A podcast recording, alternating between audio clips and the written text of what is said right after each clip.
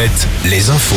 Et nous retrouvons Morgane Juvin. Bonjour Morgane. Bonjour Julie, bonjour à tous. Finale de Coupe d'Europe de rugby, le Stade Rochelet affronte les Irlandais du Leinster. Comme l'an passé, cette fois les Maritimes jouent en terre irlandaise à l'Aviva Stadium. 17-0 pour les Irlandais après un quart d'heure de jeu. Début de match difficile.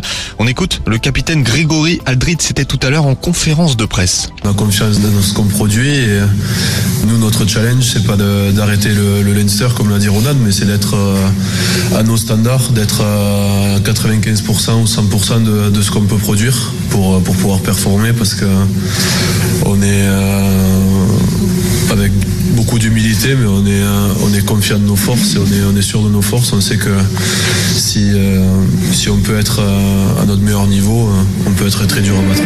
La tâche s'annonce difficile, mais les jaunes et noirs sont portés par tout le peuple rochelais. Les supporters sont très nombreux en ce moment sur le vieux port, devant deux écrans géants.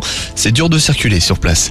Journée noire euh, demain sur la route. Le retour de week-end prolongé va se faire ressentir. Bison Futé recommande d'éviter l'autoroute A11 entre Nantes et Le Mans dès 9h. L'autoroute A10 entre Bordeaux et Orléans dès 11h. De gros ralentissements à prévoir également sur la nationale 165 entre Quimper et Nantes de 10h à 19h. Ce fait divers sur la base navale de Brest. Une femme de 20 ans a été retrouvée sans vie hier soir, 24 heures après le signalement de sa disparition. La jeune femme aurait chuté depuis les jardins de la préfecture maritime. Une enquête est ouverte pour savoir si c'était un accident ou un geste désespéré. À l'international, les Russes progressent en Ukraine, dans l'est du pays. L'épicentre de l'affrontement russo-ukrainien Bakhmut a été complètement capturé par les militaires russes, selon le patron du groupe Wagner. En parallèle, Volodymyr Zelensky doit s'entretenir ce week-end avec Emmanuel Macron. Les deux chefs d'État qui sont au Japon au sommet du G7.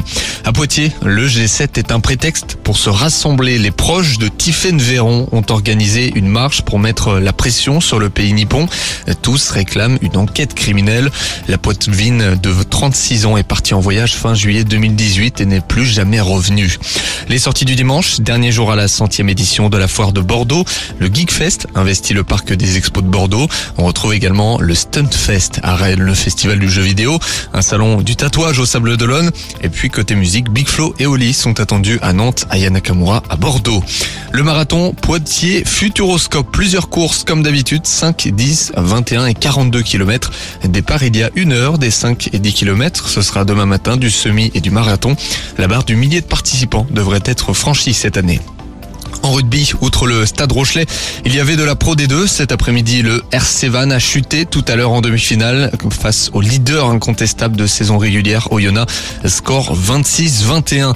C'est la mi-temps en football entre le FC Nantes et Montpellier. 1-0 pour les Montpellier. Un début de match dominé mais sanctionné. Les Canaries n'ont plus le choix. Ils doivent gagner pour sortir provisoirement de la relégation. La météo. Retrouvez la météo avec les campings Chadotel. Des belles histoires de vacances, une histoire de famille. Un ciel variable attendu demain dans le Grand Ouest à votre réveil. Le soleil rayonnera en Bretagne, dans les Pays de la Loire et en Touraine. Ailleurs, beaucoup de nuages.